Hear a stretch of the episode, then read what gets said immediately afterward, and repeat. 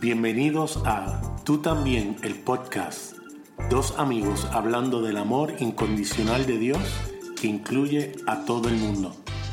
Bienvenidos a otro programa de Tú también, el podcast. Sí, señor, estamos bien contentos. Estamos muy alegres, muy contentos. Una vez más le damos las gracias a todos aquellos que nos escuchan y queremos decirle que si desean comunicarse con nosotros lo pueden hacer a tú también el podcast arroba gmail.com. Déjanos saber temas, darnos preguntas, eh, comentarios, todo, todo, todo. Lo pueden hacer a través del el email de tú también el podcast arroba gmail.com. En el programa de hoy, Javier, queremos tratar de contestar una pregunta que creo que muchos nos hemos hecho y nos hacemos. Y es la siguiente. Dios tiene el control de todas las cosas o Dios controla todas las cosas? Eso es una buena pregunta. Eso es lo que vamos a tratar hoy de discutir. Sí, definitivo. Ciertamente, cuando yo creo que más cuando llega la tragedia a la vida de la gente y más a los creyentes, eh, yo creo que lo primero que otra persona hace para intentar eh, Consolar. Consolar a esa persona, es decir, tranquilo que Dios tiene el control. Pero pensándolo bien, yo creo que eso no es muy eh, consolador que digamos, ¿no? Claro, en ese momento uno no lo... Es muy difícil uno recibirlo, ¿verdad? Eh, hay personas que sí, que, que, lo reciben y lo reciben bien, pero yo creo que después que pasa el tiempo uno se pone a pensar y caramba, realmente Dios tiene el control de esta situación de cual sea, esa enfermedad o sea cualquier situación negativa que nos ocurre aquí en la tierra. Porque entonces nos, nos cuestionamos eh, realmente si Dios es bueno y tiene el control, ¿por qué Él permite que ocurra esto en mi vida? ¿Tú sabes? Y eso crea un conflicto muy grande. Que nosotros todos yo creo que hemos pasado por alguna situación así. Y queremos dejar establecido que estamos sumamente claro que Dios es un Dios omnipotente. En ningún momento vamos a dudar o a poner en cuestión la omnipotencia de Dios. Lo que estamos diciendo es que aunque bien es cierto que Dios pudiera tener el control de todas las cosas porque tiene el poder para hacerlo, Él elige no hacerlo por amor a nosotros. Claro. Yo creo que para mí eh, el control es lo opuesto de lo que es el amor. ¿Sabes? No es, de hecho yo creo, eh, la, Biblia dice que el perfecto amor de Dios echa fuera el temor. Quiere decir que lo que se opone al miedo es el amor, ¿verdad? Entonces yo, yo creo que el, amor, el miedo, perdón, ¿verdad? el miedo utiliza el control como un mecanismo de defensa cuando no tiene la capacidad de enfrentar alguna situación cuando alguien no, sabe cómo enfrentar algo y le da miedo, recurre al control para tratar de manipular la situación y decir, no, pues espérate, si yo controlo esta situación, no voy a tener miedo porque sé lo que va a pasar.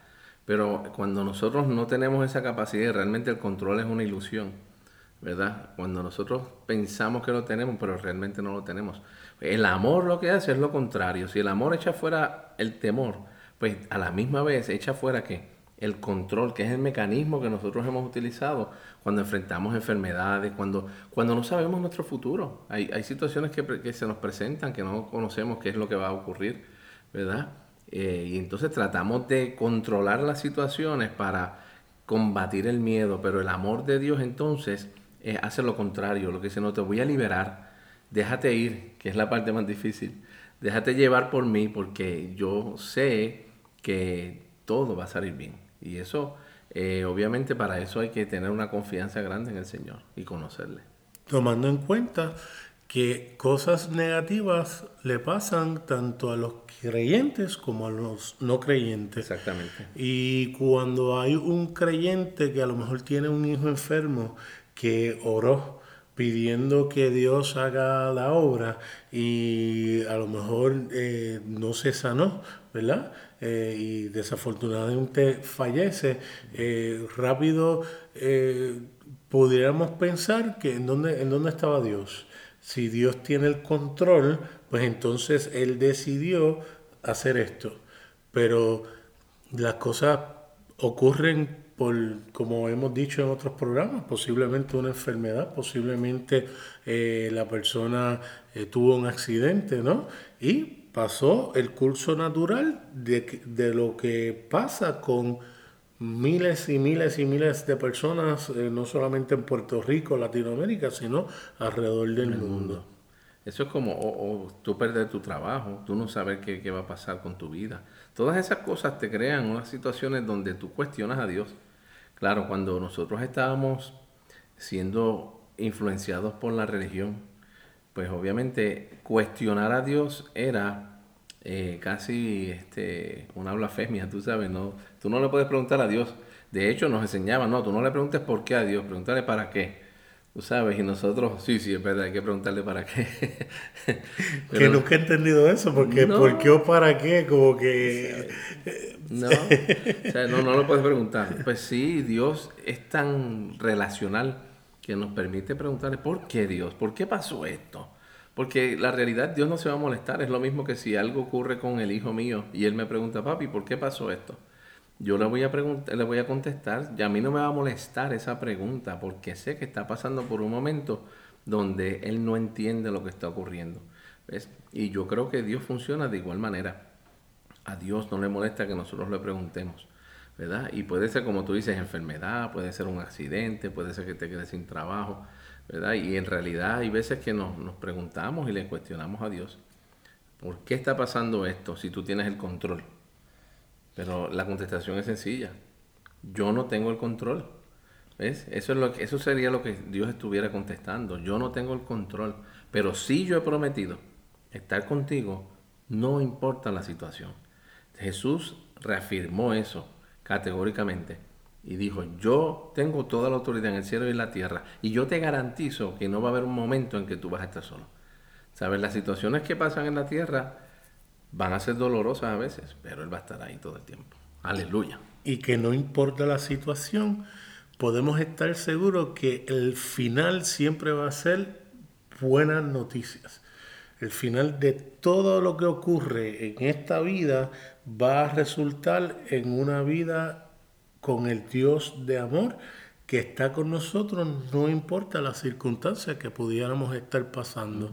Y lo bueno de esto es que sí, hay momentos que por misterio, porque la realidad es que porque algunos se sanan cuando se ora y otros no se sanan, es un misterio y no, no pudiera haber alguien que te pueda dar mil versos bíblicos y decirte es por X o Y, pero la realidad es que no sabemos por qué en ocasiones Dios interviene y en otras ocasiones Dios no, no interviene. Eso es así.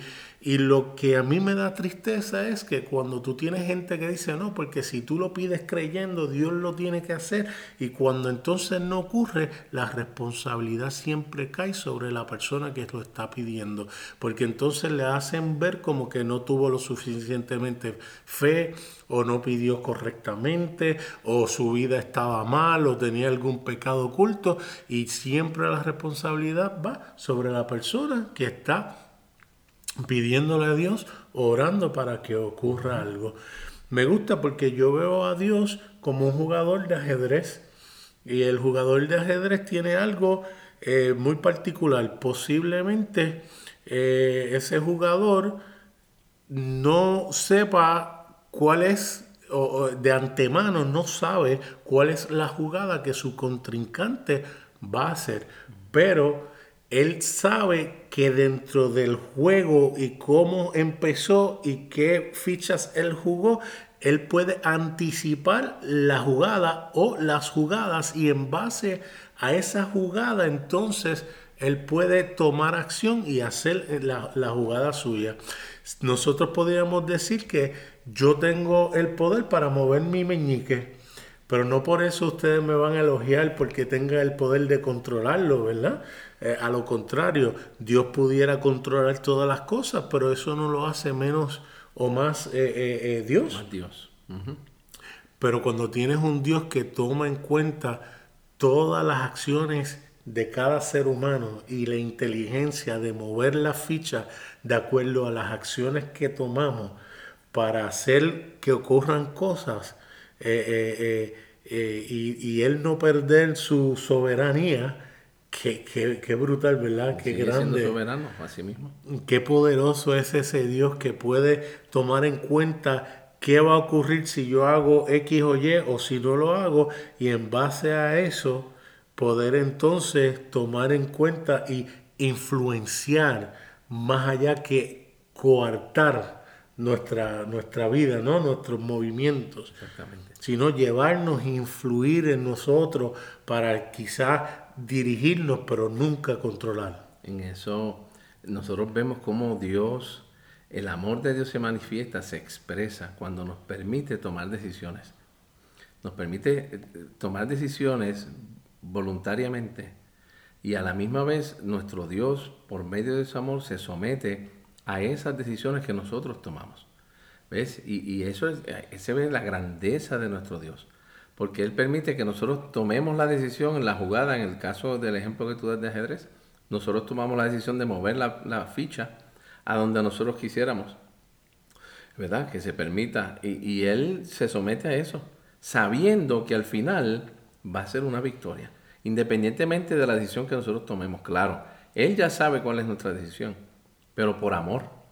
Entonces se somete a eso y nos permite elegir libremente, porque de eso es que se trata el amor de Dios. El carácter de Dios nos lleva a nosotros poder tomar decisiones y Él, a pesar de nuestras decisiones, Él entonces traer el bien al final, independientemente si la decisión, humanamente hablando, fue correcta o fue incorrecta. Porque la realidad es que para Dios eh, eh, nos han enseñado algo con relación a la voluntad de Dios, ¿verdad? Y nos dicen que no, no hagas nada sin la voluntad de Dios, no hagas nada hasta que Dios te confirme que es su voluntad que lo hagas. Nosotros no somos robots. Si fuéramos robots, entonces no nos hubiera creado a su imagen y su semejanza. Nos creó de tal manera que tenemos la, la oportunidad de nosotros poder tomar decisiones libremente, ¿verdad? Usando la mente que Él nos dio. Eh, y de tal manera que de esa forma Dios entonces, de acuerdo a las decisiones que nosotros tomamos, Él obtiene el bien independientemente de si la decisión, otra vez humanamente hablando, la gente está de acuerdo o no está de acuerdo.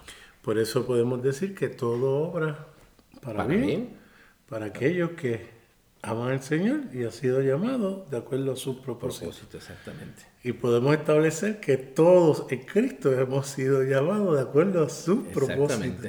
Porque el propósito de Dios es Cristo mismo. Y no todos responden a ese amor porque todavía no lo saben. Claro. Por eso... Pero están dentro de ese propósito. Es correcto. y me imagino que alguien podría leer Efesios 1.11, donde dice, en quien también fuimos hechos herederos habiendo sido predestinado conforme al propósito del que hace todas las cosas según el designio de su voluntad. Pero no leen el 12 que dice, a fin de que seamos para alabanza de su gloria, nosotros los que primeramente esperábamos en el Mesías. O sea que el designio de la voluntad de Dios no son las cosas cotidianas que hacemos día a día, las decisiones si dejo un trabajo y me voy al otro, posiblemente cometamos un error, posiblemente no sea lo que esperábamos. Pero si algo estamos seguros, que la voluntad del Padre está en Cristo Jesús, en nosotros. Y eso marca la diferencia. Definitivamente.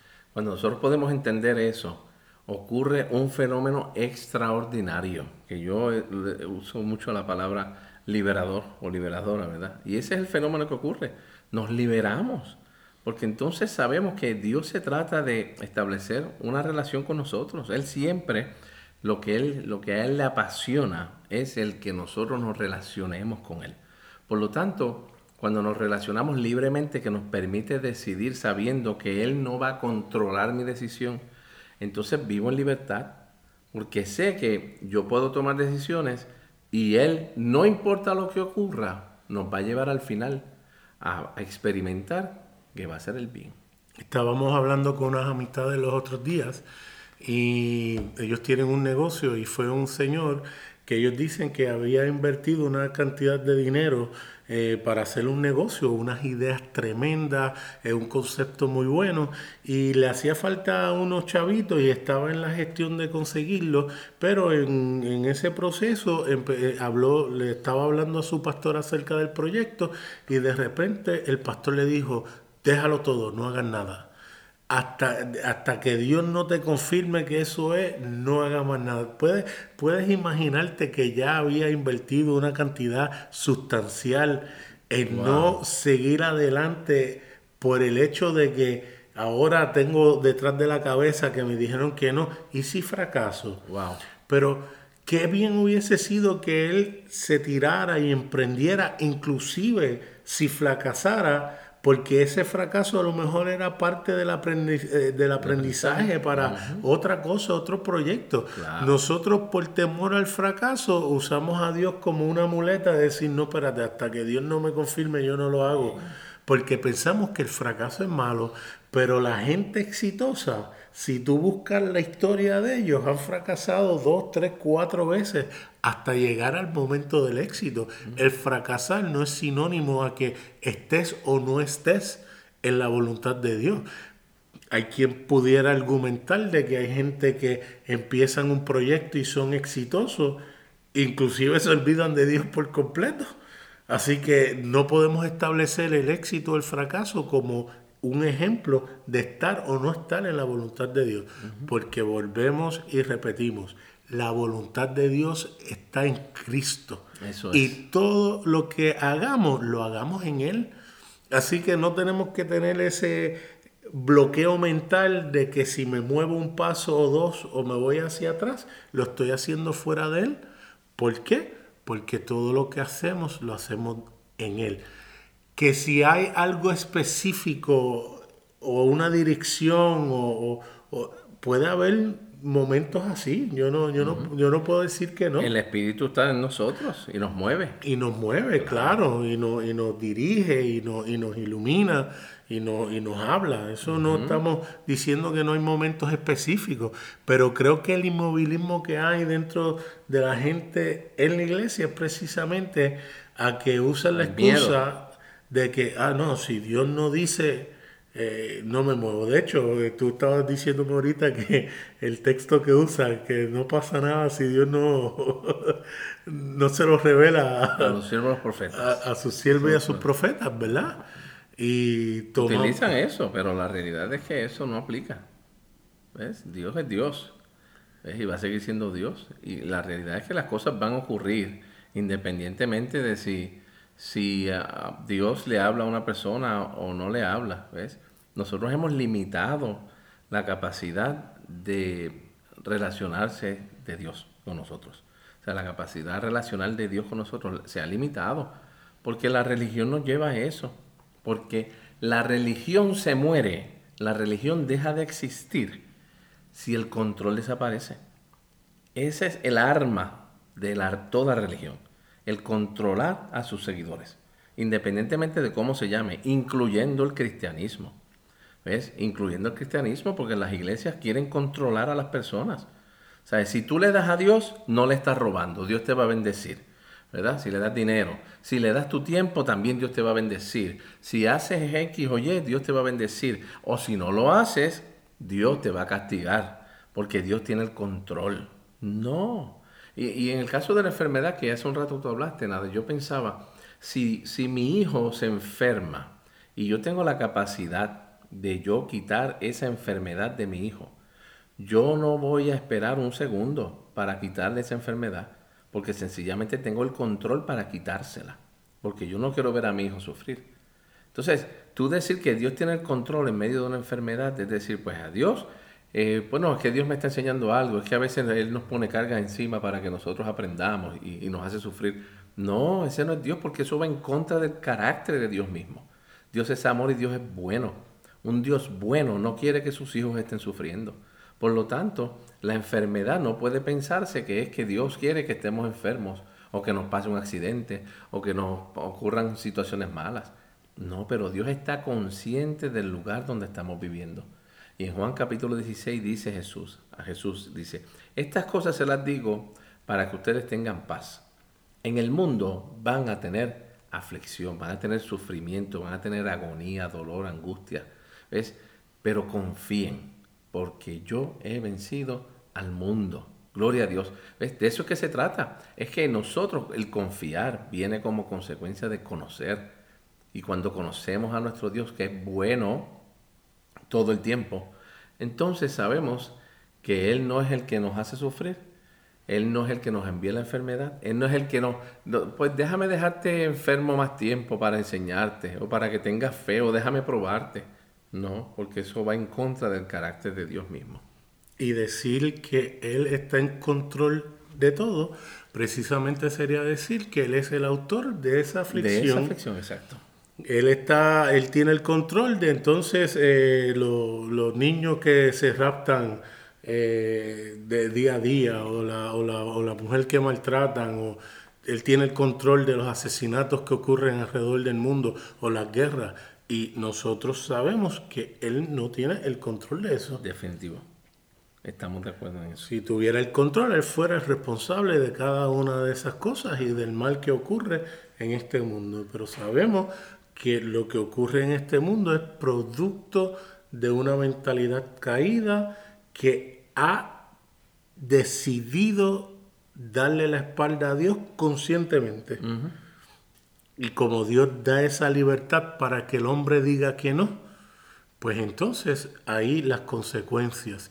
El nosotros poder decirle que no a Dios también significa lo opuesto, que le podemos decir que sí de una manera eh, eh, extraordinaria y contundente a Dios en respuesta a su gran amor. Definitivamente. Eso, eso es lo grande de Dios, que nos permite decidir tanto con un sí o con un no. Y de ninguna de las dos maneras nos juzga. Porque en, Juan 12, 47 dice que si nosotros, Jesús hablando, Dios hablando, dice, si nosotros le, no le creemos a Dios, o si nosotros no guardamos sus mandamientos, o si nosotros desobedecemos a Dios, dice que Él no nos juzga, porque Él no vino a condenarnos, Él, vino para, él no vino para juzgarnos, vino para salvarnos. Porque Dios, eh, nosotros la religión no, le ha dado demasiada importancia al decir sí o al decir no. Y para Dios eso realmente no es lo más importante, nada. Realmente para Dios lo más importante es que nosotros despertemos a la realidad de lo que nosotros somos. Si nosotros le decimos que no, Él dice, no hay problema, puedes seguir diciendo que no, yo te voy a seguir amando. Mi amor por ti va a seguir siendo el mismo, porque yo soy el mismo ayer, hoy y por siempre. Y si me dices que sí, también voy a seguir amándote, no hay ningún problema. Lo único que si decimos, cuando la gente dice que no, se está perdiendo de experimentar la cosa más grandiosa del universo, que es Dios mismo en la vida nuestra. Aleluya. Yo creo que... Oye, parece que estamos predicando. yo creo que con eso, yo creo que ya no hace falta decir más nada. Yo creo que lo que tú estabas diciendo acerca del control es, extraordinario porque lo ves cuando ves Facebook o cuando escuchas mensajes todo es tratando de controlarte a que no haga con las consecuencias de, lo peor.